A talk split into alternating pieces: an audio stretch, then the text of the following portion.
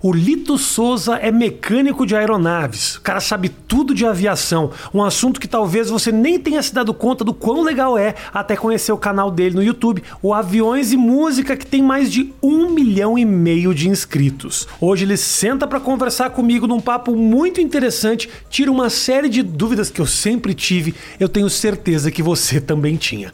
Curte aí.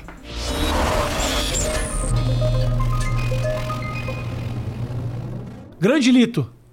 Grande Obrigado Rafinha. pela tua presença, meu irmão. Muito obrigado pelo convite. Tem muita coisa pra falar, tem muita pergunta pra fazer, perguntas que talvez sejam básicas, perguntas que talvez sejam idiotas, mas que eu tenho certeza que outras pessoas fazem. Sim. Antes da gente, da gente falar de como surgiu a tua ligação com a aviação, eu quero saber o seguinte: se eu deixar a porra do meu celular ligado o voo inteiro, não dá interferência nenhuma. Fala pra mim. Mas você já começa assim? Meu Deus, eu quero saber. Primeira coisa, eu te trouxe pra isso. Os caras mandam desligar modo avião. Cê- o celular não evoluiu o suficiente? Evoluiu. Essa regra, essa Ah. lei, digamos, ela vem desde a época que os celu- celulares eram aqueles tijolões que emitiam uma radiofrequência muito grande. Sim, ok. E interferia com os comandos do avião. Tá. Com a- não o comando, mas com a parte eletrônica do avião. Hoje em dia isso não acontece mais. Então, se você esquecer ligado, o avião não vai cair por causa disso. Tá. tá? Mas por que, que pedem para desligar? Porque pode ser que tem um Zebu que tem esse celular. Não. É para as pessoas prestarem atenção no que a comissária está falando. Porque na hora do. Porra, avião é extremamente seguro, mas não é infalível. Aham. Aí tem uma hora que vai evacuar ali o avião. Não, não que ele vá fazer cocô, mas. Entendi. Não, o avião saiu da pista e precisa evacuar. E ninguém sabe mais como é que sai do avião porque estava no celular jogando Candy Crush, Entendi. entendeu? É por isso. Então, E vai- aconteceu, inclusive na China, aconteceu um, um lance interessante Ok. que é, o avião precisou ser evacuado na, na pista ali, emitiram o sinal de evacuação e todo mundo tinha que sair pelas escorregadeiras. E alguns passageiros chineses que não prestaram atenção saíram pela asa. E tudo bem sair pela asa, porque tem uma saída de emergência na asa. Tá. Mas você tem que sair pela asa e ir para trás da asa, que é um lugar mais baixo, e né, descer como se fosse um tobogã pelo flap. Tá. E as pessoas estavam descendo pela frente, aí vários se machucaram gravemente, porque pulavam de um lugar bem mais alto do que Sim. o que deveria, porque não prestaram atenção. Entendi. Entendeu? É, mas assim, mesmo eu prestando atenção, na hora do desespero deve ser muito difícil também, Deve né, ser. cara? Eu nunca passei, né, por uma situação de emergência assim. Mas deve ser bem, bem difícil. Você você acaba conhecendo pessoas que passaram por essas circunstâncias, assim? Pessoalmente, eu não conheci ninguém, porque é um evento muito raro. Aham. Assim, apesar de ter O acidente aéreo, você fala? E também esse tipo de, de incidente, que é uma evacuação numa pista, por exemplo. Tá. É, ele é muito noticiado e as pessoas ficam com a impressão que isso acontece bastante, mas na verdade é um evento muito raro. Eu não conheço ninguém que tenha passado por isso e eu estou há 35 anos na aviação. O- então o avião ele, ele é um método de transporte seguro, Lito? Ele é o mais seguro que tem. E- existe uma estatística que fala que só o elevador é mais seguro.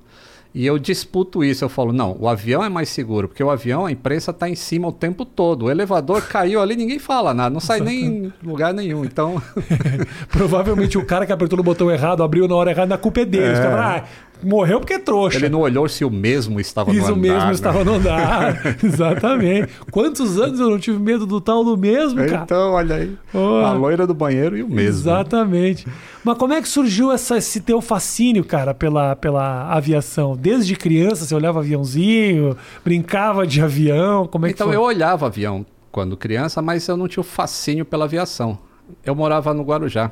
Então eu, eu via muito mais navios no porto de Santos do que avião voando. Que o tráfego aéreo no Brasil naquela época não era tão grande Aham. assim, né? E eu queria ser engenheiro naval. Mas não tinha escola onde eu morava lá no, no Guarujá. Eu também não tinha dinheiro para ir para o Rio de Janeiro fazer uma engenharia naval. Mas lá tinha a base aérea de Santos. E eles tinham um curso, uma associação com uma escola estadual que tinha um curso de mecânico de aviões. E era um curso técnico. E aí, quando chegou a época de eu fazer o curso técnico, tinha três opções: magistério, eh, contabilidade e manutenção de aeronaves. Falei, pô, tudo bem, é longe de navio, mas é técnico, É. é, mecânica, né? Sim. Então fui para esse lado aí e foi paixão à primeira vista, cara. Na hora que aprendi alguma coisa sobre avião, falei, putz, isso é, É minha vida. De é. cara, assim. De cara. Eu é um acho que- negócio fascinante a Então, aviação. porque a impressão que eu tenho é que as pessoas que vivem disso, elas curtem muito, assim, né, cara? É. Por que, que tem esse fascínio, você acha, assim? Eu não sei, o pessoal diz que existe um, um- um vírus, que na verdade não é um vírus, deve ser uma bactéria, porque falam que é o aerococcus. E normalmente coccus é bactéria, Ah. Sim. não é vírus, né? É, existe o aerococcus, que você foi contaminado por ele e acabou. Você passa para a família inteira, e aí todo mundo acaba se apaixonando Se pela envolve, aviação. né? E é curioso isso, sabe? Porque, pô, eu tô ali o dia inteiro dentro do aeroporto, ouvindo barulho de avião. E aí eu saio à noite, vou gravar vídeo de YouTube falando de avião. Quando eu tô de férias, eu viajo para em show aéreo, vou ver avião. É, é meio, meio loucura isso, cara. Qual foi o, o, o, o avião que você conheceu que você falou, caramba, isso aqui é incrível? Tem algum que você conheceu, alguma história dessas de avião que você fala, isso aqui é maravilhoso? Ah, tem várias. Assim, de avião que eu me apaixonei são dois especificamente. O primeiro que eu trabalhei, que era o Lockheed Electra, que voava na ponte aérea, Rio-São Paulo, aquele de quatro motores a hélice. Aham. Não sei se tu De pegou essa- passageiro? De passageiro.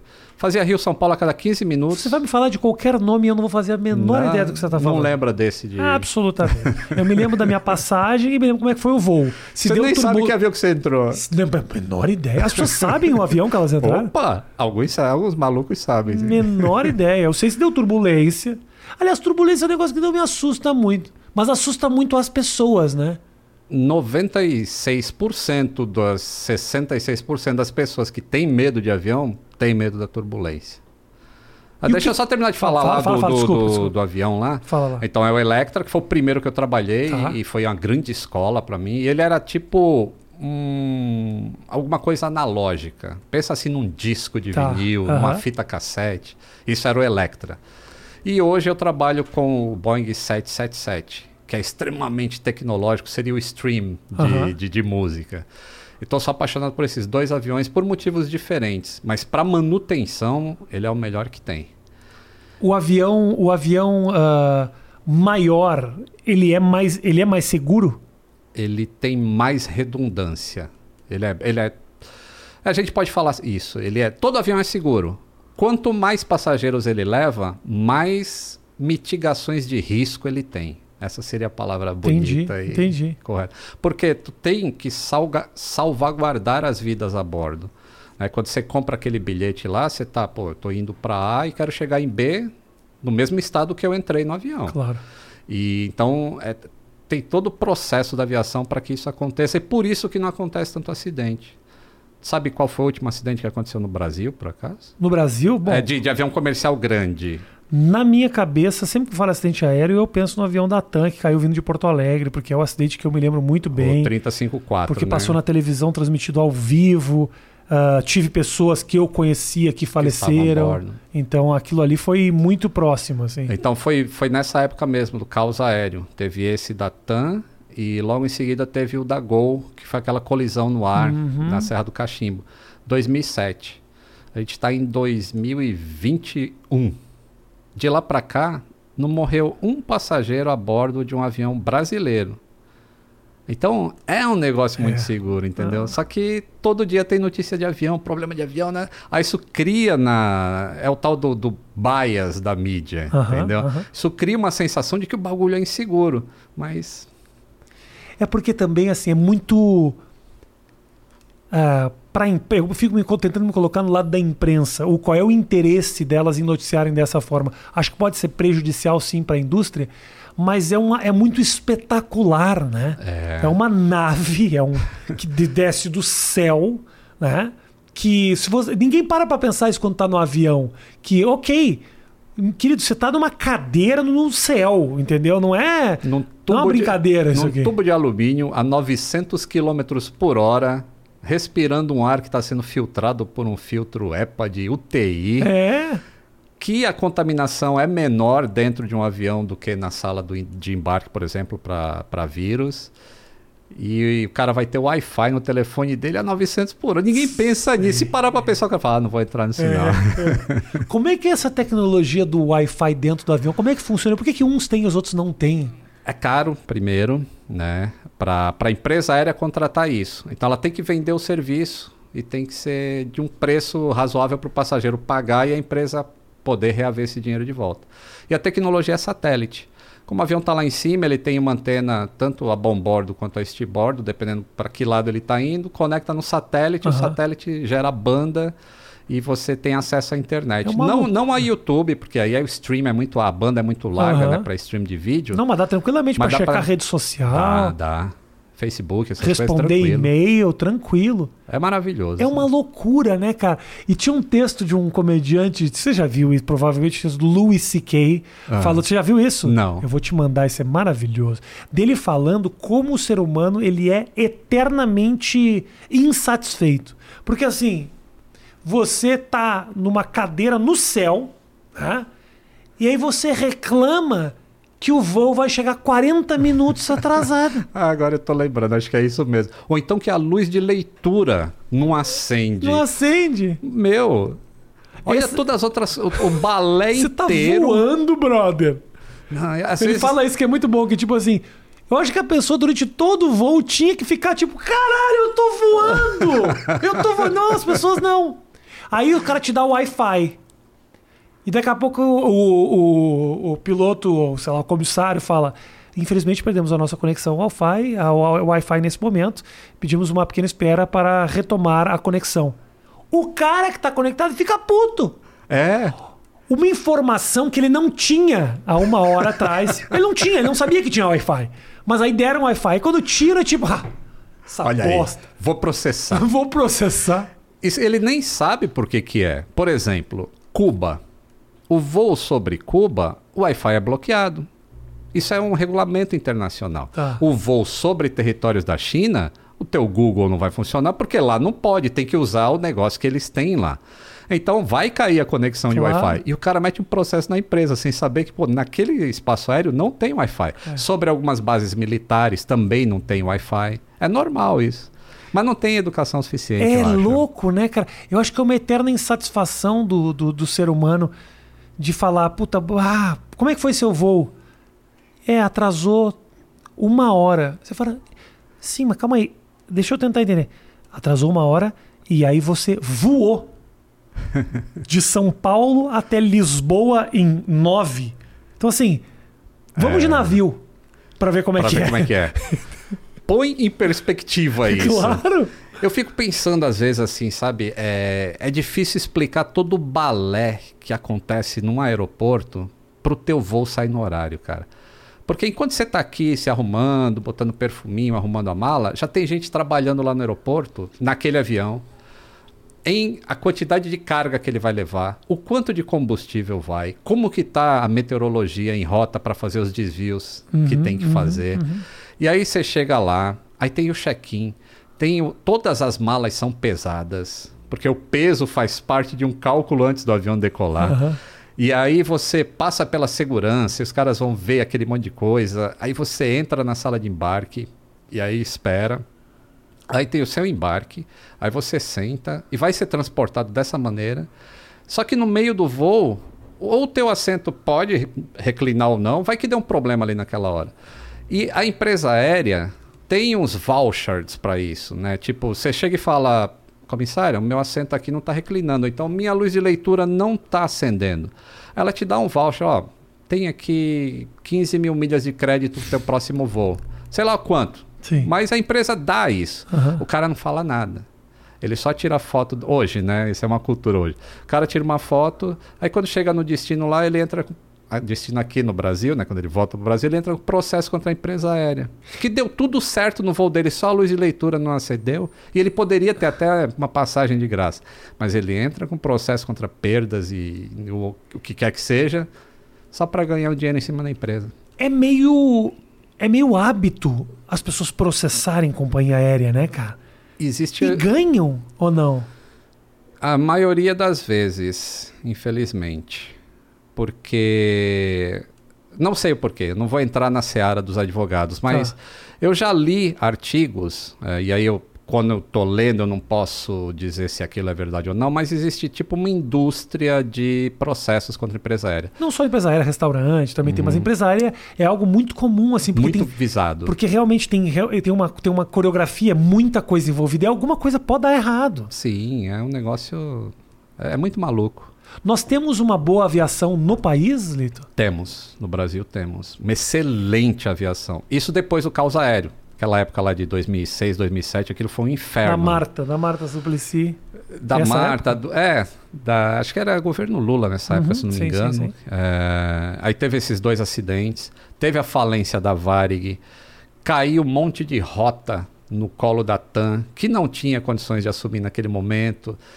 O espaço aéreo ainda não, não era, não estava no padrão que deveria estar. E aí juntou tudo, dois acidentes. Aí, opa, vamos parar tudo, vamos rever o que está acontecendo, Sim. senão o país não vai para frente assim. E também, e, também o brasileiro ele passou a ter mais recurso financeiro para poder voar. né? Sim, sim. Aumentou muito o tráfego aéreo na, na, naquela época. E aí os, os aeroportos foram melhorando, tudo foi melhorando. E aí os processos e a, a ANAC eh, precisou sofrer um upgrade também. E de lá para cá melhorou muita coisa. Assim, hoje, hoje há, dois anos atrás foi a última estatística que saiu, o Brasil era, era o quarto colocado no mundo em segurança aérea operacional acima dos, à frente dos Estados Unidos, por exemplo, Uhum. É, em cumprimento dos, das normas que a ICAO, que é um, é, um, é um órgão centralizador da aviação mundial, emite. Então a ICAO fala, ó, a melhor prática para isso é isso aqui. O Brasil vai e já implanta aquele negócio rapidamente, entendeu? Então a gente está bem nesse aspecto. Entendi. O, o- eu falei, eu citei, eu citei para ti o acidente da TAM em Congonhas. E Congonhas é o maior, talvez o, o aeroporto com mais, mais movimento. mais movimento. Dizia-se que a pista era muito curta, que realmente era muito difícil. Faz sentido essas alegações? Por que, que aconteceu aquele acidente ali? Então, um acidente nunca tem uma causa Tá. só, né? São vários É. fatores. Então, até esse da, da Varig ter falido influenciou na ocorrência daquele acidente. Porque os pilotos não tinham treinamento hum, com a velocidade necessária ou eram mais apressados, porque a TAM tinha um monte de coisa para resolver e não dava tempo e tinha que correr, tinha que, manter, tinha que manter o espaço aéreo funcionando. Então, até isso influenciou. Aquele voo específico ah, tinha um problema de ICMS entre São Paulo e Porto Alegre. Então era mais barato para a empresa aérea abastecer o avião em Porto Alegre do que em São Paulo. Então ele saiu com muito mais combustível de lá do que era necessário para fazer a etapa. Entendi. Fora isso, teve a famosa pane do reversor que estava inoperante, né? que é aquilo que ajuda o avião a frear quando pousa. Um deles estava inoperante. E naquela época era possível pousar em Congonhas mesmo com um reversor inoperante. E hoje já não é mais assim, porque sempre se aprende com acidentes, né? E aí ele decolou de lá com excesso de passageiros. eh, e quando chegou em São Paulo, o tempo estava ruim. então É, são várias sim, coisas Sim, sim, que eu lembro disso. e pelo, pelas análises assim no relatório final, você vê que existia um, um tipo de ansiedade no piloto em comando eh, de fazer o pouso pela pista oposta de Congonhas, porque normalmente se decola de Moema em direção a Jabaquara. Se pousa e decola naquele sentido. Tá. E nesse dia estava ao contrário, do Jabaquara para Moema. Aham. Então a- a- É verdade, pensando bem, é verdade. Eu lembro tanto que saiu por lá, por aquele lado. Sim, isso sim. saiu lá na Bandeirante. Sim, sim. É, porque existe uma frente fria chegando e por isso o tempo estava ruim. E ah, uns dias antes já tinha ocorrido uma, a- uma derrapagem de avião lá. Dois dias antes, se eu não me engano. O avião derrapou e saiu da pista lá porque a pista não tinha o- a drenagem de água correta. Então você vê que é um monte de coisa que vai acumulando. Juntou tudo. E provavelmente, por que, que a manete, que foi muito falado, né? Por que, que a manete do motor ficou na posição errada na hora que eles pousaram? Porque existiam dois procedimentos na época. Quer dizer, não existiam dois. É, o, o procedimento vigente é o que não foi usado. Foi usado um anterior. Porque o anterior economizaria 150 metros de pista para aquele avião.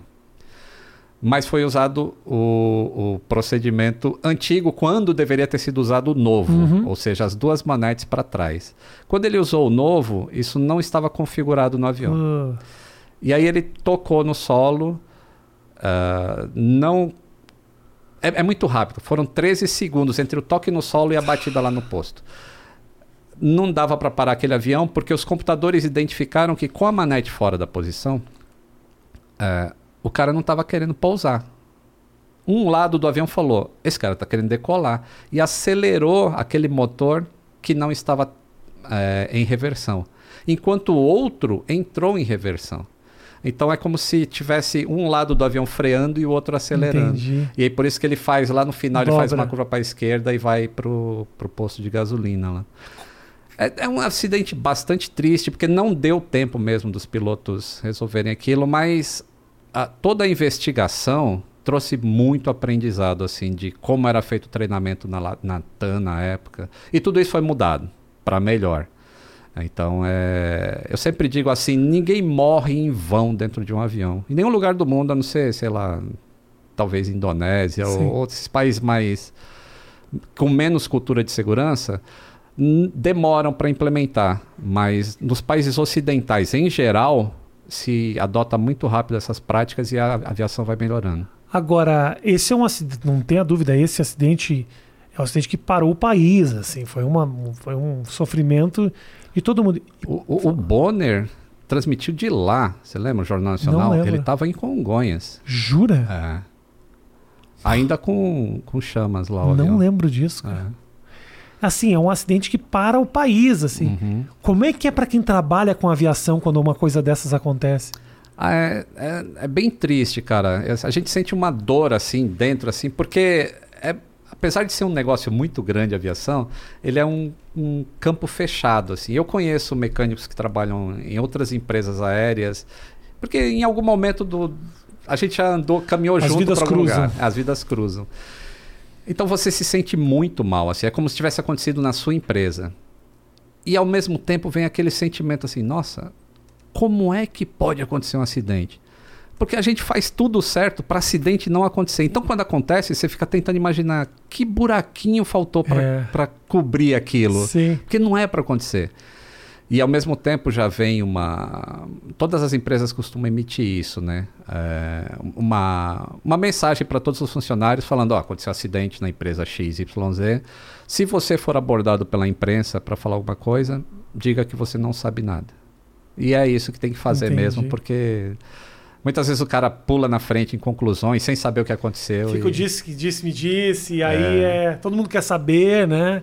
Eu imagino. Acho que o grande exemplo é aquele do Eduardo Campos. Você lembra o que aconteceu? Não sei Sim. se você lembra do, de um bombeiro que foi, Ah, não, não, isso eu não lembro. Eu lembro do acidente. foi entrevistado ao vivo e ele falou assim: Ah, eu cheguei lá e eu, eu reconheci o Eduardo Campos, deu para ver os olhinhos azuis dele. Você não viu isso? Não lembro disso. E pô, não tinha. Foi é, reconhecido com pedaços de DNA aquele acidente, os passageiros. Então, isso, aliás, é bom falar também que Ah. muitas vezes as pessoas acreditam em testemunhas de acidente aéreo. E testemunha para investigação de acidente, ela tá lá embaixo na, na confiança.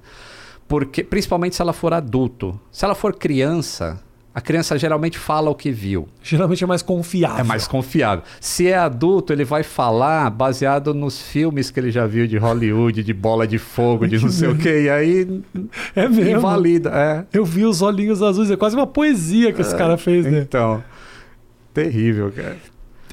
Com o, com o que o, ah, o cara que tá dentro do avião, sou do avião, tô voando de BH pra Belém.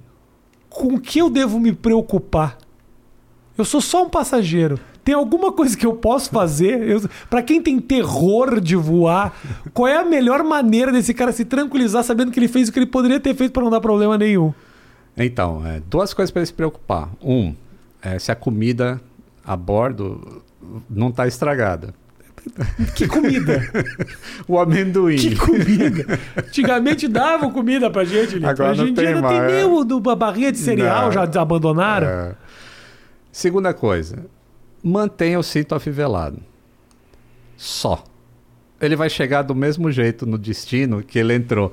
Ah, Porque eu costumo falar assim: tu já viu um avião se machucar em turbulência? Não, mas passageiro se machuca. Sabe por quê? Porque fica em pé no avião conversando no corredor ou fica lá esperando o banheiro Pá, ter já, vaga. já aconteceu comigo isso, Lito, de, de turbulência pegando e eu dando um cagão. aconteceu isso. E aí a pessoa batia e falava: senhor, tem que ir pro assento. Eu falei, mas que assento, querido? Eu tô num processo aqui. O que, que eu faço, cara? Tem uma dica pra você, pra pra quem tá assistindo a gente aí, Ah. a respeito disso, né, da turbulência. É, muita gente fica sem ir no banheiro, cara, e vai morrer ali no assento. Não tem problema aí ah, no banheiro eh, se tiver realmente necessitado na hora da turbulência. Porque a turbulência em si, ela é menos grave do que uns ônibus que andam por aí pulando lombada e o cara não- você não consegue se equilibrar no ônibus. Eu entendo. Então você consegue se equilibrar no avião Claro, balançando. mas e se a luzinha começa a dizer pra prender o cinto? Então, e, se a, a luzinha... e, a, e aeromoça começa a falar: senta, senhor, senta, senhor. Então, se a luzinha tá acesa, você não deve ir ao banheiro. Se você não conseguir aguentar, ou se você já tá lá no processo, já Isso. baixou a calça, tá sentado, todo banheiro tem alça para você se segurar. Então tem que torcer pro negócio não voltar Esse é o e, e segurar na alça, mas não precisa voltar sem a calça pro, pro assento, né?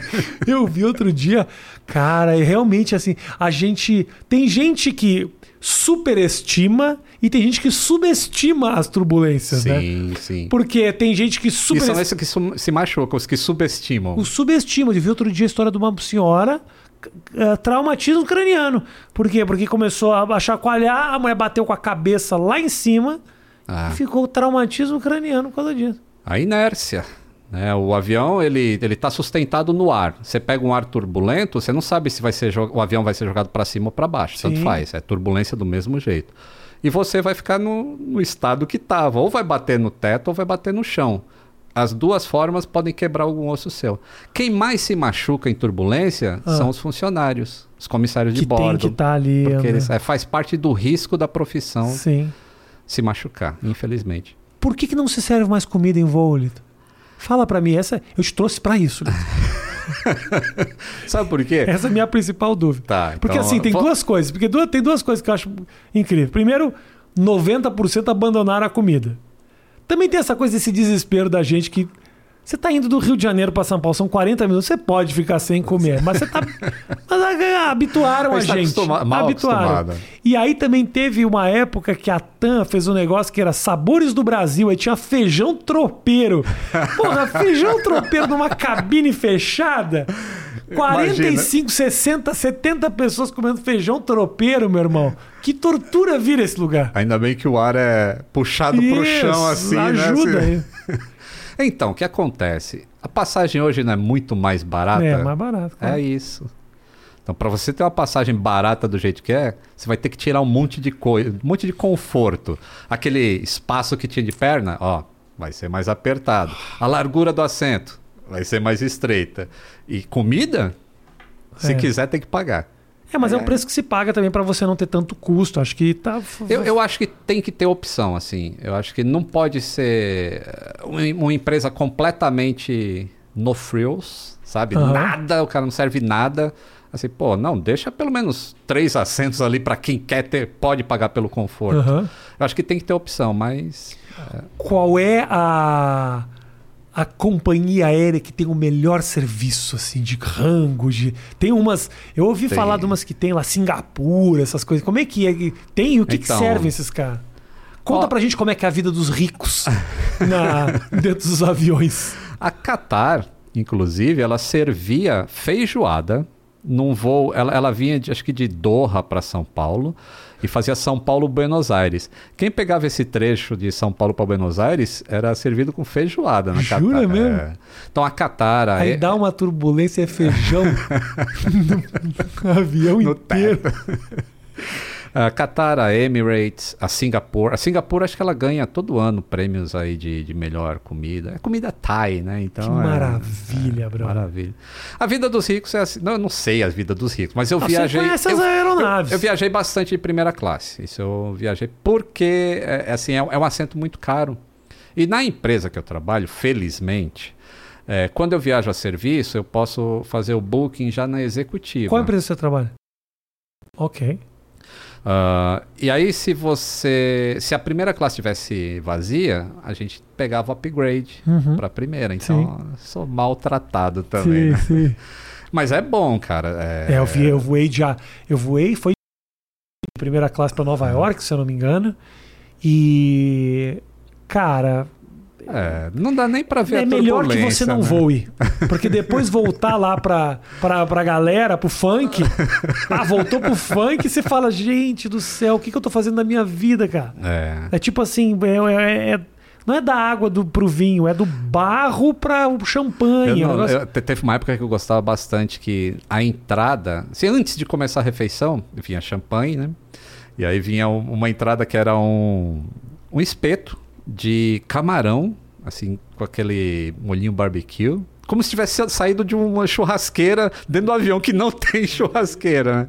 Aí depois vinha um carrinho com sorvete que você montava o sundae ali do que você quisesse na hora certa, com os ingredientes que Primeira você quisesse. classe, isso? Primeira classe, isso.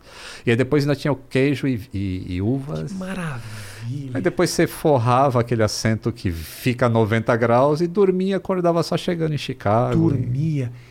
Porra, É, e aí né? faz o Matheus. Já vou de primeira classe, Matheus? Lógico que não. tadinho, tadinho. Precisa aumentar o salário do Tadinho. rapaz aí. Isso aí, se Deus quiser, vai continuar não voando. Senão a exigência vai aumentar aqui. Cara, tem, tem voo que os cara, o teu assento vira uma, uma, uma cabine, velho. Só tua.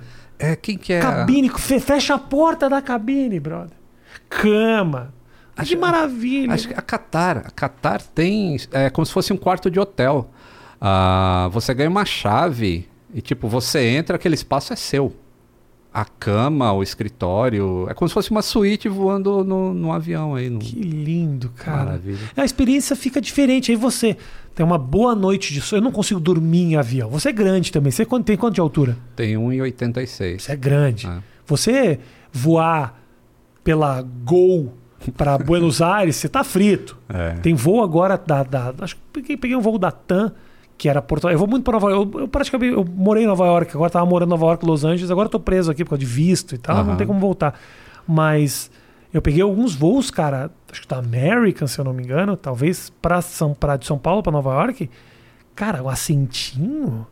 É. Assim, cara, um espaço minúsculo. Dá para entender, a gente sabe o quanto o serviço é caro, tudo é caro na aviação, mas pra gente como a gente, cara, vira É. uma tortura, né? Eu não consigo dormir, cara. Eu acho que vai chegar um, um, um ponto em que não dá mais para espremer as pessoas. Tinha um cara, acho que era Gordon Betune o nome dele, ele foi um CEO da Continental, que é uma empresa que não existe mais, Sim. ela foi, fez a fusão com a United. Ele falava assim, você pode fazer uma pizza tão barata que ninguém vai querer comer. Então, basicamente, a gente está indo para esse caminho. Você começa a apertar o cara ali dentro de uma maneira que ele não consegue Não mais voar, como, não claro, vai claro, voar. claro. O que que são... Eu vi uma, uma chamada de um vídeo teu, eu falei, não vou nem assistir e eu quero que você me diga. Tem mitos criados a respeito da aviação que todo mundo acredita e que não são verdades. Que mitos são esses? São mentiras que a gente fala a respeito dos aviões. Tem um vídeo lá teu. Mitos da aviação. Mas você chegou, você não assistiu? Não assisti, falei, vou perguntar. Pô, pra- eu não vou lembrar. Não assim, menor porque- ideia. É, não, é que eu- é tanta coisa que me falam que eu não consigo lembrar mais. Eu tô começando a produzir vídeo em série, cara, e uh, tô ficando maluco. E assim, tem assunto pra caramba. Tem- Por que, que você resolveu? infinito. Por que, que você ah, resolveu. Primeiro é o seguinte: eu adoraria entender a ligação entre aviões e música. Tá. Você deve, vou- ter falado em muito podcast sobre isso, mas eu, Vou- que- eu quero entender. Vou falar, lembrei de um mito aqui. Tá. Um mito que fala assim: é. Não, não beba a água da pia do banheiro do avião. Porque isso pode fazer mal.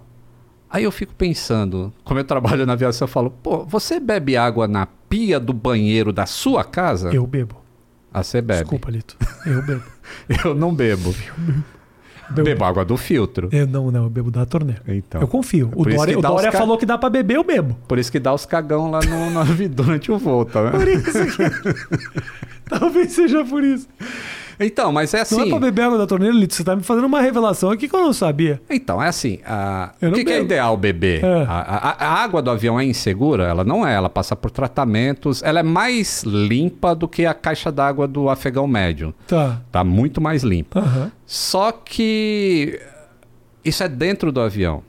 O carrinho que transporta água até o avião Ah. também tem os processos, mas ele não é tão regulamentado quanto o avião em si. Perfeito. Então você não pode garantir água do carrinho.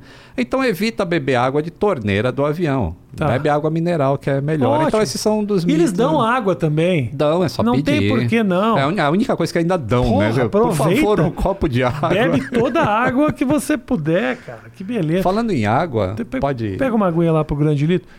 A gente estava falando da questão da turbulência. Uma coisa que eu queria te perguntar naquele momento que eu esqueci. Depois a gente fala da questão do site, da. da, da- E depois do Aviões e Músicas também. Do Aviões né? e Músicas. Isso. Mas assim, falou da turbulência. ah, tem vezes, Lito, que a turbulência ela é desgraçada. Uhum. E eu sempre desconfio que a- o comissário de bordo que está falando com a gente está passando uma calma que ele não está no coração dele. ele realmente está calmo naquele momento. Porque às vezes eu falo, esse cara tá. Porque também quando passa filme de acidente aéreo. Os comissários estão muito calmos quando eles começam. Daqui a pouco eles falam, gente, tá- tá eles praticamente dizem, vamos todos morrer. É, eu peço que vocês orem e, e esperem to- que todos nos encontremos no céu. É de uma tranquilidade absurda o negócio assim. E, não há motivo para se preocupar em ah, ah, turbulência? Turbulência? Não. Não. Não. Ah, existem dois tipos, na verdade existem quatro tipos de turbulência. A que machuca é a moderada e a severa. Essas podem te machucar. E entre os tipos que existem, existe uma que é terrível, que é a turbulência de céu claro ou a turbulência gerada por outro avião. Essa é a pior de Como todas. ser gerado por outra vez? Tipo, um avião tá indo e tem um outro avião atrás que entra na esteira de turbulência. Já viu um, um navio navegando no oceano? Não fica aquela borbulha Sim, atrás dele, a marola? Sim, sim, sim. Então o avião também faz a mesma coisa. Tá. Então um avião voar naquela marola é extremamente perigoso. Entendi. Então esse é o tipo mais perigoso de turbulência. O outro é a turbulência de céu claro. Porque essas turbulências que a gente pega normalmente em voo já é a mais tranquilinha que tem. Ela está sendo prevista, aparece no radar do piloto, ele está sempre Ah, desviando. aparece no radar? Aparece no radar. Então, esses desvios que você, se você acompanhar pelo mapa durante o voo, né, que agora também tem isso, além de você estar 900 por hora, você ainda consegue ver onde você está no mapinha Sim. numa TV atrás do seu assento. É, então essa é tranquila, o cara tá desviando, tá balançando porque tem que balançar mesmo, faz parte do voo. Agora, quando pega a de céu claro, a de céu claro não aparece no radar. Então Chega você de surpresa. tá linda, bonitinha e pá! E aí é essas que a pessoa bate cabeça no teto, não, o avião afunda de vez. Mas ela não é, é não existe acidentes comprovados na aviação causados por isso.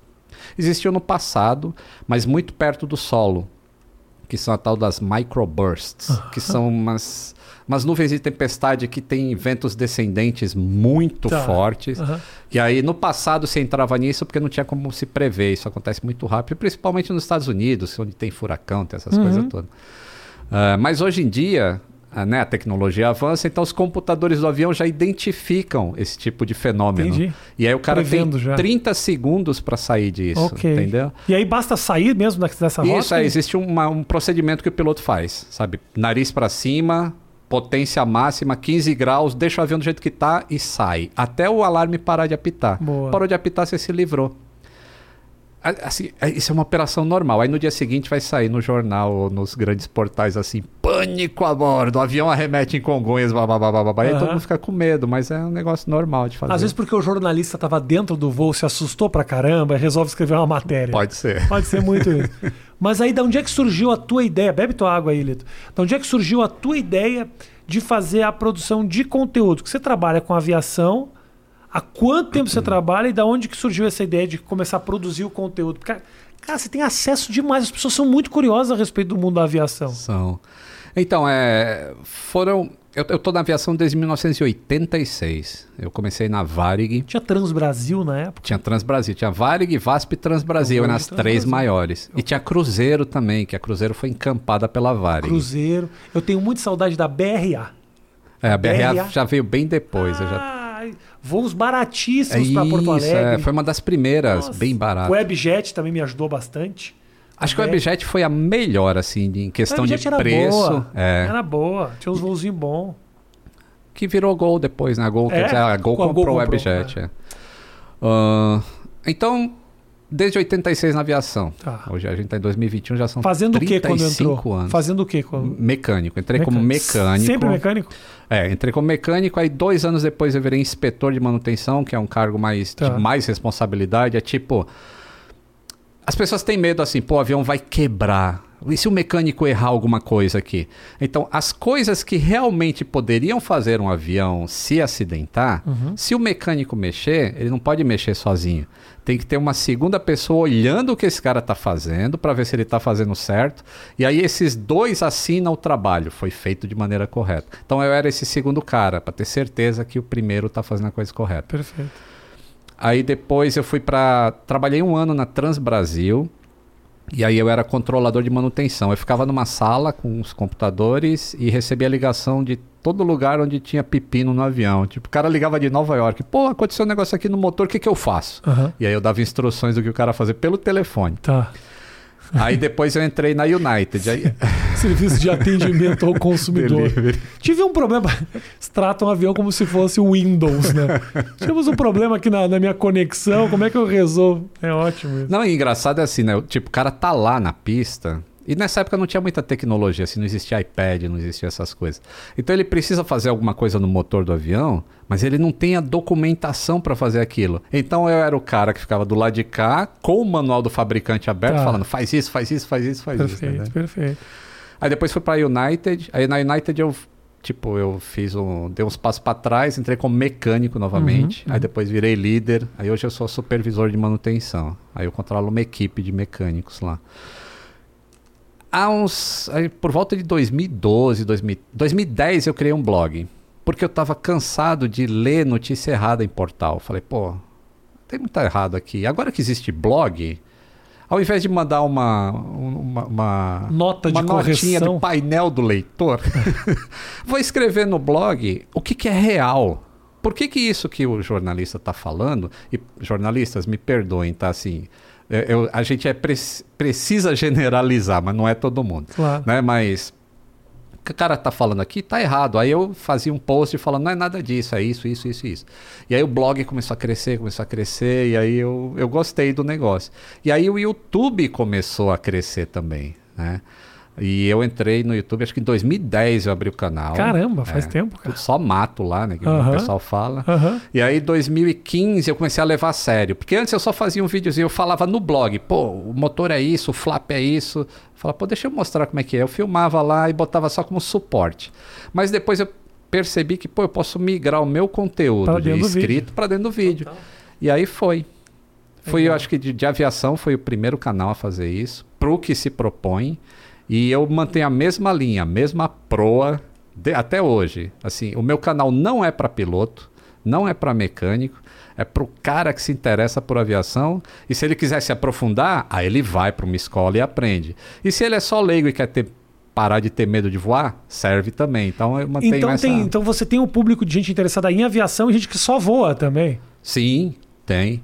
E recentemente eu me tornei piloto. Para que minha mulher tem uma pergunta Tá. pra você. Oi, Vem cá, você tem que aparecer, você tem que aparecer no meu, no meu negócio aqui. vai lá. É, tem problema. Ela, ela, ela tá É descabelada. porque a minha irmã Acha Ah. que isso não, não aparece. tem muito medo Uhum. de voar. E a gente, assim, a gente morou em vários países já, tem desde pequenininha que a gente anda de avião. E, e ela tem muito medo. Então, assim, seria uma boa, talvez. Não sei se você tem público que acessa o seu canal porque tem medo e precisa de uma explicação. Eu tenho uma ótima notícia para sua irmã. ela Olha, entrou em contato para resolver problemas familiares. Eu achei que era uma pergunta, mas era interesse pessoal. pessoal total, né? É verdade, é verdade. Tem mesmo, é verdade. Então, tem uma ótima notícia para sua irmã. É, eu estou produzindo nesse. As we speak, eu Uhum. estou fazendo um curso específico para quem tem medo de voar. Então, é, Oh. tem eu falando de várias É uma coisas. puta ideia, cara. Vai ter um piloto falando de várias coisas, um meteorologista falando de várias coisas, Ótimo. e todos esses assuntos se concatenam. E aí você vai para minha plataforma que se chama Aeroflix. E aí você compra o curso. É bom, né? Você compra o curso e aí, tipo, os meus. Só ela assistindo o meu canal já vai melhorar bastante. Porque se são informações. Já vai se Aham. tranquilizar. Principalmente quando tem assim, uma vez tem o, o menino lá, o Gato Galáctico, Aham. ele fez um. O avião dele deu um- uma arremetida lá em Portugal, foi parar em outra cidade, ele fez um vídeo todo desesperado, aí eu fiz um react pro desespero dele, né? Legal. E então ela já, já vai se ficar bem mais tranquila para viajar. Eu recebo muito e-mail, cara. Isso me dá mó gratidão, assim, sabe? das pessoas falando, cara. Eu morria de medo de voar, eu vomitava na hora que tava no check-in. E aí E eu comecei eu a pa- assistir seus E vídeos. aí não voei nunca mais. E agora eu vou tranquilo. Falo, puta que É. legal. Cara, Muito muita bom. gente tem medo de avião e talvez não tenham as informações. Talvez essa histeria da imprensa, que é justificável, porque são acidentes espetaculares quando acontecem. Eles viram, vira meio padrão. Você não vê notícia de aviões que voaram e chegaram bem no, no seu destino. Que são 99,6%. Mas Talvez até não, mais. mas que- mais, é 99,99. Pô, todo dia. Ah, não pré-pandemia. 99 mesmo? Pré-pandemia, Ah. a gente tinha 250 mil voos comerciais diários. É mais de um bilhão de passageiros transportados todo dia. O cara sai de um lugar, chega no outro, sem acidente, cara. Em 2018, foram 365 dias sem uma vítima É. fatal. Nenhum acidente matou ninguém, cara. Mas é muito louco que, apesar disso tudo, quando você fala o, o assunto acidente, ele, ina- Ele vem. ele vem. É. Tá te, no imaginário. te dá um, te dá saco cheio de falar disso ou não? Não, é importante porque... também porque você alerta, né? É, eu, eu, eu gosto. Assim, eu, eu te pergunto, se eu te falar assim, é, o teu avião despressurizou, o que que vem na tua cabeça? É, é, tomara que eu não esteja no avião. é isso. Ou jornal voando, aquela fumaceira, aquele vento no cabelo, comissária sendo puxada pela janela. Cara, assim, a menos que uma bomba tenha feito um buraco gigantesco no avião, isso não acontece na vida real. Aviões podem despressurizar e vai ser um evento praticamente assim, as máscaras vão cair se a altitude de cabine chegar até o ponto delas caírem, porque quando o avião começa a despressurizar, o piloto já põe o nariz embaixo, desce para uma altitude que você pode respirar. Então, o que aconteceria de verdade se uma janela quebrasse? Como aconteceu há dois anos atrás, Não sei, aconteceu onde? na Aqui? Southwest. Na Southwest, ah, o motor esquerdo de um 737, ele sofreu ah, uma avaria grande e um pedaço se soltou e bateu numa janela que estava em cima da asa. E a janela quebrou, não aguentou o impacto. Tinha um passageiro na janela que estava sem cinto de segurança. E, Nesse momento, a pressão dentro do avião é muito maior do que do lado de fora. É 8 polegadas de, dif- polegadas por square inch, é, polegada quadrada. Tá. né? É muito, isso, é muito forte, cara. É, são toneladas te pressionando ali de ar. Então esse ar todo começa a empurrar tudo por aquele furo. E essa pessoa estava sem cinto. Então a, a cabeça dela ficou projetada para fora da janela, em alta velocidade. Então ela não morreu pela falta de ar, ah, ela morreu pelos, pelo impacto do ar nela. E se ela tivesse com cinto, não teria acontecido nada. Porque não teria puxado? Porque é não teria puxado. Aí você sofreria todo aquele impacto do vento, algumas coisas realmente saíram para fora do avião, assim, o que tivesse solto, né, revista, essas coisas, mas não igual o filme. E foi a única vítima. E assim, eu, e quando você escuta a gravação, era uma pilota, a comandante, da, do evento inteiro, tipo, ela teve uma falha. Pô, na hora que despressuriza, começa a tocar alarme, tem alguma coisa errada no avião. E os procedimentos dela tomando, ela conversando com a torre, ela fazendo os procedimentos, sabe? Tudo com uma segurança e uma calma que não encaixa numa narrativa de pânico, sabe? Nós temos um, um- A malha brasileira cresceu muito, né, cara? A gente tem muito, muito, muito voo. A- a- e você tinha me dito que a aviação brasileira ela é uma aviação respeitada Uhum, internacionalmente. uhum. As empresas, elas conseguem ter lucro, Lito? Porque eu tava vendo outro dia. É louco, né? São pequenas coisas que a gente não faz ideia de que são custosas. O ônibus que leva as pessoas do até o avião, cada viagem dessas tinha um custo de não sei quantos dólares, assim. É. Tudo dentro de um aeroporto é muito caro. Muito caro. Consegue-se ter lucro nisso? Eu, eu acho que não. Pelos balancetes que elas emitem todo ano, não tem lucro. E não dá para ter, principalmente no Brasil. Curiosamente, o Brasil deveria ser um estudo de caso mundial de eficiência de empresa aérea. Eu invejo um CEO de uma empresa aérea nacional, cara. Porque você pega um avião que você tem que fazer o leasing dele, o leasing é em dólar. Uhum. E aí tu tem que pagar aqueles dólares. E aí o preço da tua passagem é em real. E aí, tipo, você vende uma passagem hoje que o cara quer comprar baratinho para voar daqui a cinco meses. É. E em cinco meses pode acontecer um monte de coisa na vida daquele cara e ele não vai comparecer e depois ele quer reembolsar o valor e tem esses- essas coisas todas. Mas o leasing, o dólar subiu, o cara tem que pagar mais real. Eu não sei como é que. Dizem que, tipo, a melhor maneira de você ficar bilionário é ser trilionário e investir em empresa aérea. Aí você fica bilionário. E mais um pouquinho de tempo vai ficar milionário Cara, perde também. dinheiro, então, cara. É, mas eu acho que essa paixão, ela movimenta muito, assim. Sonho de todo mundo. É, quando eu. Às vezes eu, é, eu acho isso muito complexo. Tipo, você pega o Facebook. O Facebook ele não tem coisas tangíveis, a não ser um escritóriozinho com três pessoas em São Paulo, outro ali. Mas não tem um. É software, é coisa intangível. Aham. Aí tu pega uma empresa aérea tem mil aviões, que nem a empresa que eu Ferro trabalho tem. É. Hangar, É. ferramenta, material, tem um estoque de 15 milhões de dólares. E aí tu vê o preço de uma ação do Facebook, vê o preço de uma ação de empresa aérea, você fala, pô, pra que, que eu vou investir numa empresa aérea com É. Tudo isso? Eu não entendo isso, cara. Sabe que você tinha que fazer um vídeo, cara, que eu acho que bombaria muito você analisando, indo conhecer o avião do Whindersson. Isso é um vídeo que. Pô, o Whindersson podia dar um. né? Esse é o Whindersson. O Whindersson é meu amigo, assiste, teve aqui Aí, outro dia. Aí o Whindersson, Pá, esse seria um puta vídeo do teu canal. eu acho, cara. Eu tinha que entrar naquele citation dele lá e começar a criticar. Vale a pena ter um avião, cara? Ah, pra ele vale, assim. Pra, pra artista que precisa voar muito, ah, acho que vale muito. Não vale mais a pena cara. alugar um avião do que ter um avião, Neto? Esses voos privados. Então, quando. de- É, Essa é uma- Eu tenho que falar as coisas com cuidado, porque senão cortam alguma parte, como eu já sofri isso. Tá. Mas é assim: a gente teve alguns acidentes, é, o Boechat é um exemplo desse, em que aquela, aquele aluguel de avião não poderia ter sido feito, porque aquela empresa não poderia fazer táxi aéreo.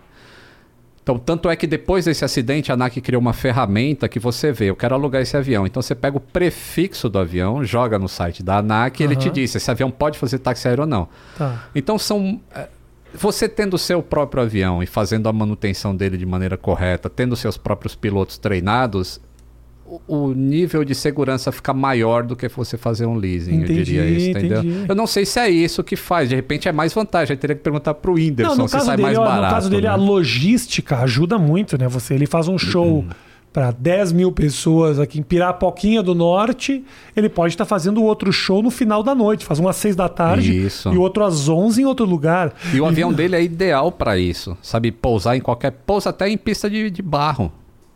Com o jato do Whindersson. É? é Ajuda. ajuda. Esse mercado também de, de, de avião pequeno executivo deve ter crescido muito também. Cresceu bastante e cresceu também a qualidade. Tá? Por causa de acidentes que aconteceram no passado, vários táxis aéreos hoje, eles têm um padrão excelente, cara. Porque a ANAC também melhorou a fiscalização em cima deles. Então, é, eles têm padrão internacional também, sabe? De manutenção e tudo mais. É, é, é bem mais seguro hoje em dia. Ou esses aviões que você está falando, esses av- aviões executivos, vale mais a pena. Isso. Com certeza deve ser mais seguro do que você voar de helicóptero, por exemplo, né? Tem uma comparação, assim, alguma coisa? Existem mais acidentes de helicópteros, estatisticamente Uhum. falando. É, então, E o que, que é a música ali? Tu me explica que papo é esse? Aviões e música. Que, E não tem música não no canal. Tem um cara que eu adoro, cara. É, o cara no Twitter ele fala tem assim: música nenhuma. Pô, o Lito consegue é, fazer sucesso entregando só 50% do que promete. Exatamente. então é porque na época do blog, lembra? Ah, eu comecei tudo sim. com blog. Eu era DJ também. Então eu Ah. no blog eu colocava uns sets para as pessoas baixarem ali nas musiquinhas mixadas, entendeu? Entendi. E aí eu falava de avião e tinha música, então era aviões e música. E a música ficou pra trás. E aí eu entrei no YouTube e a música ficou pra trás por causa de direito autoral, né? Você era DJ de balada ali? Era. É? Eu toquei nas quê? baladinhas. Tocava- Flash, flash dos anos 90, essas coisas. Anos assim. 90, É. tipo Scatman. É, essas coisinhas. Tipo assim, Snap. Pop. Ah, É. eu tocava isso aí, cara. Tinha uma festa aqui em São Paulo que eu tocava, chamada Trash 80. Pô, eu lembro disso aí. Tocava na Trash 80. Ah, olha. E na quinta-feira era o meu dia, era Pop Trash. Que Aham. aí é- tinha. Era mais anos 90, era um pouco mais atual, tocava um pouco de funk e tal. Aham, E aí dava pra tocar essas coisas. No final de semana, só nos 80. Aí tinha que tocar. Mas 80 era melhor, não é? Cê Eu, a- eu acho, cara. Puta. Ah! Pegou aquela transição da disco pro funk. Eu acho mais legal os 70 com a disco do que os 80, É. sabia? Pá, eu acho disco sensacional. Então você, não no- gosta da New Wave, então, ali, quando começou mais Isso, eletrônico? Os Ah. uh, Cyndi Lauper, aquelas coisas Ah. ali, um pop. Não, não, não, do, não essa puxada que você tá falando. Você tá falando do Sig Sig, Sputnik, É, essas coisas. sim. Aí era Aí é bom, pesado. né? É. Aí eu gostava, aí eu gostava. O popzinho daquela época, o Wham, essas coisas, George ah, não, isso Michael, eu não, tenho gostava, saco. Não, isso eu também não. Eu gostava do, do techno, do techno do, do, do, do- do dance repetitivo dos anos 90, eu adorava. Aham. Ah, eu gostava de África Bambata pra caramba, essas Isso, coisas assim. é, aí, eu gostava é. muito, caramba. Começo do hip hop, essas coisas. Meu sonho era que o YouTube criasse uma maneira assim de falar, pô, tu quer falar aí de uma música do África Bambata? Então põe ela aí no teu vídeo e 10% do teu AdSense vai pra eles, beleza? Puta, seria maravilhoso. Agora aí 100% é sacanagem, 100%. né? E às vezes não distribui bem o teu conteúdo por não estar Porque- monetizando pra você. Exato. É. o YouTube tem essas questões, assim. Ontem, uma coisa louquíssima, assim. Ontem a gente postou um vídeo, ah, era um mais que 8 minutos, com a Vivi Fernandes. Aham. A Vivi Fernandes tem uma carreira na televisão, fez alguns filmes pornôs. Não monetizou o vídeo dela. Caramba. Por causa do Por nome? causa do nome. Você sabe por quê? Porque a gente mudou de Vivi Fernandes pra Vivi e ele monetizou. O nome dela, ela nem sabe disso. Caramba. Que absurdo, cara. É muita sacanagem. É isso. foda, né? Acontece o mesmo comigo é, quando eu falo de algum acidente é, recente. E principalmente se entrar algum tipo de ato terrorista. Uhum. Ou quando caiu aquele avião ah, na- no Irã, que ele foi derrubado por um míssil iraniano. Sim. Aí eu, pô, fui falar daquilo que tava na cara que não era acidente. A característica daquilo não era de acidente aéreo. E aí eu não falei nada que era terrorista, nem nada. Eu só falei assim, ó, isso aqui não tá com cara de que foi acidente por causa disso, Já disso derrubou. e disso. Que Desmonetizado. loucura, né? E aí eu vou lá e falo, não, vê aí direito, né? Peço pra eles verem manualmente o vídeo. Não, não volta. Não, não volta. Essa controvérsia, não sei se você já fez vídeo, provavelmente já deve ter feito vídeo isso sobre a criação da aviação, a criação do avião, não sei se tem alguma diferença nisso. Santos Dumont, irmãos Wright, existe uma controvérsia gigantesca a respeito disso. Quem inventou o avião, Lito? Controvérsia não, existe um, uma paixão gigantesca, Né? né? Um- então, cara, é assim. é, Você fez vídeo sobre isso já? Eu Não? fiz e tem bastante hater no vídeo por Jura? causa disso. E eu sou um cara que não tenho hater, Que sabe? Mas maravilha. isso aí Não se gera... toca, esse assunto não se toca. É, porque... Aborto, drogas e Santos Dumont. Não. É, Assim, o bicho e, e eu pega. deixo bem claro, cara, Santos Dumont foi provavelmente o maior gênio que esse país já produziu. Tá falando isso porque vai falar mal do Santos Dumont agora. Vamos lá. Um, dois, três. Vai, Lito. Mas, Mas. né? Mas, é, a gente não pode dizer que ele inventou o avião. Porque nessa época, lá no início do século, né, os caras batiam cabeça, inventavam um monte de coisa e tinham que inventar uma máquina de voar. E isso era no mundo inteiro, só que as notícias não corriam de um lado para o outro. A França era muito avançada e tinha uma imprensa ali vendo o que o Santos Dumont fazia. Enquanto isso, os Wright Brothers, três anos antes, estavam fazendo um negócio escondido que eles não queriam que soubessem que eles estavam inventando uma máquina de voar. Então eles faziam escondido, poucas testemunhas e a tal da catapulta, que é o que o cara fala, pô, catapulta até pedra voa. Aham. Mas na verdade não é uma catapulta aquilo e existe uma explicação de por que, que eles foram por esse método.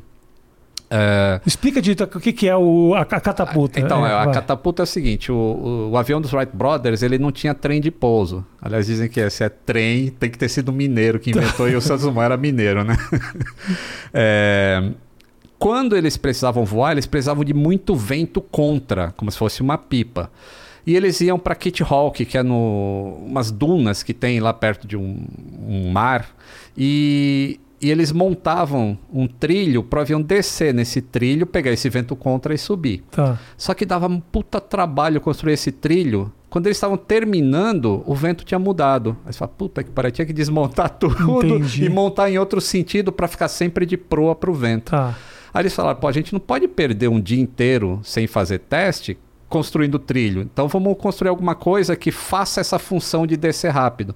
E aí construíram uma tipo uma catapulta, que era um peso grande que eles amarravam no avião. Aí fazia aquele peso descer, isso puxava o avião e ele Tá. decolava. Mas tinha alguma espécie de motor? Tinha motor, o avião tinha motor, Ah. mas ele não conseguia sair do chão por conta A própria. impressão equivocada que eu tinha é de que um só planava Não, e não, não, tinha não. motor nenhum. E o Santos Dumont inventou um que saía do chão com motor. Com motor. É, não, o os Wright Brothers tinha motor também. A única diferença é que ele precisava desse auxílio como um caça decola de um porta-aviões hoje. Uhum. Então é esse negócio de falar catapulta não é avião. Pô, o F-18 não é avião. Não é avião? Então. Ah, entendi. Ah, e pois foi em 1903. O Santos Dumont voou em 1906. Então, entre, seis, entre 3 e 6 são 3 anos de desenvolvimento dos Wright Brothers. E aí o Santos Dumont voou. E aí Paris, ah, televisão, foi até Marketing. filmar, marketing. Marketing. Aí esse vai dar um corte. Lito fala que o Santos Dumont voando é marketing. Eu, engraçado. Você sabe que a impressão minha sem conhecer era exatamente o contrário? Que os irmãos Wright que teriam inventado por, com o marketing todo e o Santos Dumont teria feito ali on the download ali, sabe? Não. E, mas em, em favor do Santos Ah. Dumont, Inventou o Eu relógio de pulso. Vamos dar esse crédito pra ele. não, então. nem isso, ele não inventou. O Cartier, ele, ele, ele, não inventou nada, Santos Dumont. Nada. nada. Mais um corte. Tô perdido nessa Eu, eu inventei tantas coisas quanto o Santos Dumont. O relógio existia. O que o Santos Dumont fez foi pedir pro Cartier, que era amigo dele, é, fazer um negócio que ele pudesse ver a hora sem precisar botar a mão no bolso e puxar o reloginho que ficava naquele bolsinho do paletó. Tá. E aí veio pro pulso. Então, em favor dele, pô, legal, chegaram a essa, essa solução. Santos Dumont, o que, que ele teve de vantagem sobre os Wright Brothers? Os Wright Brothers tinham uma bicicletaria. E eles vendiam bicicleta para poder sobreviver. O Santos Dumont era rico pra. É. Cara, muito, muito dinheiro, dinheiro, dinheiro. cara. O primeiro automóvel da América Latina inteira foi do Santos Dumont. Baita playboy. Agora tá querendo falando que inventa as coisas. Inventa nada, comprou tudo pronto. Com o papai, o dinheiro do papai. Então, esse fato de ter muito dinheiro é, gerava uma tipo de facilidade nele no método científico dele, que Tá. era mais por tentativa, não deu certo, mais dinheiro e vai indo, vai indo. Perfeito. E aí, quando ele conseguiu uma fórmula ideal do avião, ele falou: Eu não preciso vender isso. Vocês querem construir avião? Então tá aqui os planos, que era o Demoiselle. É assim que, que, que é um avião. E, putz, isso foi muito legal porque foi o código aberto. Aí todo mundo começou a construir o avião. Era o, Então, Lin- era o Santos- Linux da aviação. era o Linux da aviação. Então, do ponto de vista de, de ter ajudado muito a aviação, o Santos Dumont, excelente. Enquanto os Wright Brothers patenteavam tudo e ficava tudo código fechado. Entendi. E aí sumiu, igual o Betamax, entendeu? Perfeito, perfeito. É basicamente isso. Mas todos tiveram grandes contribuições, mas os Wright Brothers voaram antes. Tá. Não tem como eles não terem Não voado como- antes, porque quando eles foram se apresentar em Paris, a máquina deles era muito mais avançada do que qualquer outra coisa. E o primeiro, a primeira vítima de acidente aéreo foi num avião dos Wright Brothers. Eles então estavam a gente podia tirar eles disso aí, dizer que não valeu. Como e aí assim? sobra o Santos Dumont. Não, Ah, porque morreu com ele? Morreu gente. É. Então, assim, tira e aí é o Santos Dumont. Cara, quem fala, quem, quem dá esse crédito somos nós, Lito. Você tem que divulgar é o Santos Dumont. Mesmo que seja mentira. Olha é aí. Brasil, Lito. Olha é aqui aí. que é o teu público, velho. Pô, os Olha caras aí. já te engolem com um negócio que não tem música. Você ainda fica falando. Falando que não foi o Santos Dumont, olha aí. Mas é uma história muito controversa. E se fala muito bem do Santos Dumont, assim, né? A história dele é uma história muito interessante. Muito legal. Curiosamente, a melhor biografia que eu li do Santos Dumont foi escrita por um americano. Porque ele falava, por que, que tanto fala na França e no Brasil falam de Santos Dumont? Quem foi esse cara? E, cara, ele teve acesso a documentos que eu nunca tinha visto em nenhum Aham. livro nacional, sabe? E é uma história muito legal. Então o Santos Dumont não tem sequer expressão fora ah, França e Brasil. Somos nós é que batalhamos. A gente infla bastante Tá. isso, é. Com o nosso nacionalismo, essa coisa Claro, toda, né, que, que claro. existe, assim, mas ah, em geral o resto do mundo, até acho que lá na Nova Zelândia dizem que nem foi o- os Wright Brothers nem o Santos Dumont, foi um cara local lá que voou muito antes Sérgio. dos dois. Foi o Sérgio. Quem inventou o avião? Sérgio, conta aqui pra eles aquele negócio que você fez que voava. Que ótimo. Por aí. É claro, né, cara? Mas é, é, é o fascínio que tem pelo negócio do avião, porque ninguém tá discutindo se quem inventou a mesa. Aham. Quem é o inventor da mesa? Ninguém tá falando disso. Mas sabe, o que, o que eu acho muito legal, assim, é, é no método dos Wright Brothers, como foi tudo documentado. Sabe, você pega os diários do cara, aí um deles, o Orville, acho que eles ficava na beira dessa duna, vendo como é que os pássaros faziam manobras. Falou, pô, se o pássaro voa e a gente quer voar, a gente tem que entender como é que eles fazem. E o movimento da asa, eles aprenderam muita coisa. Inclusive a hélice de avião, ela é do jeito que é, com a for- formato de aerofólio, por causa dos Wright Brothers. Eles falaram, não, a hélice ela tem que dar sustentação para frente, para puxar ou empurrar alguma coisa. Então é, Entendi. é isso. E quando você vai no museu deles, lá em, em Dayton, Ohio, aí você fala, pô, tem os pedaços das coisas aqui, tem, tem muita história, sabe? Mas a gente, no Brasil, é educado para falar que é o Santos Dumont e acaba cegando Sim. pro... Mas eu te pergunto, tem a Avenida Irmãos Wright ah, em São aqui Paulo? Bra- Não, tem. Não tem. A Santos Dumont fica do lado da José de Alencar. E eu te falo, entendeu? Quem é que tá mandando? Santos Dumont. ah, para, Irmãos Wright. Ninguém mais fala de vocês, cara. Qual é o teu, o teu sonho, Lito? Você quer ter o teu avião? Qual é que é? Você pensa nisso? Tipo, eu queria ter o meu. Eu penso. Eu, eu tirei. Imagina, já pensei nisso. Eu, ta- eu tirei carteira de piloto recentemente. Tá. Inclusive, eu tô fazendo uma série, um tipo um reality show, gravando todo, todo esse percurso para você se tornar Legal. piloto sem querer trabalhar em empresa aérea. Tá. Eu quero ser piloto porque eu quero voar. Tá. Com o meu próprio avião ou não, alugando avião ou não. E aí, nesse caminho de ser piloto, eu pilotei um avião que chama Cirrus, que foi, nossa, esse negocinho aqui é, é- financiando em mil, mil parcelas. Tem de- como financiar Dá, em muito financiar. tempo, assim? Tem. E existe hoje também propriedade compartilhada. Entendeu? Então dá para fazer. Você compra uma cota e você tem direito a X horas de voo. E aí não precisa se preocupar com hangar, com manutenção. Sim. Isso tudo faz parte do. Ótimo. Então isso. é, é um negócio legal. Você é quase E, que pô, sócio da máquina, seria isso, isso? você é um dono de um pedaço daquele avião. Perfeito. Você usufrui durante a- aquele pedaço de cota que você tem direito. Bem legal. Então, naquele período, o avião é seu. Tá. Você faz plano de voo, você abastece, É um você vai para onde período, você é um quiser. período. Você faz esse. é, São você- horas. Tá. Tipo, você tem direito a 15 horas de voo por mês.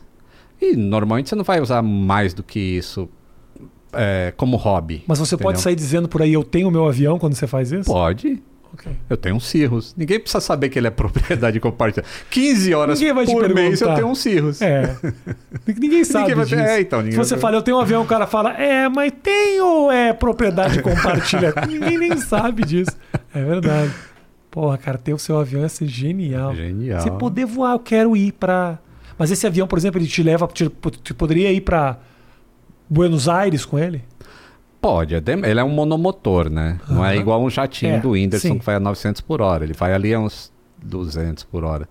Dá pra ir, mas é... Vai ter que ir pousando pra reabastecer essas coisas. Eu tinha até anotado velocidade. Velocidade. É uma palavra, velocidade, é uma palavra chave pra mim, porque imbecilmente, como eu sou um cara que não tem absolutamente conhecimento nenhum de aviação e de muitos assuntos que eu trato aqui, admito isso abertamente, por que, que não tem um avião que me leva pra Nova York em quatro horas, Lito? Por causa de duas coisas hoje em dia. Barulho. Pergunta bem básica, mas eu tenho Eu, certeza di- que eu as pessoas... diria três. Ah. Barulho, combustível, custo que vem do combustível Tá. e resistência dos materiais. Essas três coisas influenciam muito nisso. A tecnologia continua avançando e a gente vai chegar a ter novamente esses voos, mas para um seleto grupo de pessoas, tipo Rafinha Bastos, que Eu? tem que voa de primeira classe, essas coisas. Tá. É.